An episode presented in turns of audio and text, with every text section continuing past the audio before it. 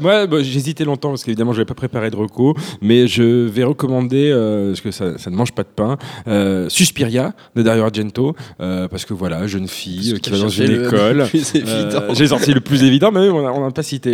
Elle, elle le cite évidemment, parce que ça fait bon chic, bon genre dans les interviews de, de sortir le nom. Ah, mais tu bon. vois, ah, tu vois. Oui, évidemment, bah, tu m'as, contaminé, mais non, mais je continue d'a- d'a- d'apprécier le film. Donc Suspiria d'Argento, et aussi parce que ça me permet juste de glisser au passage.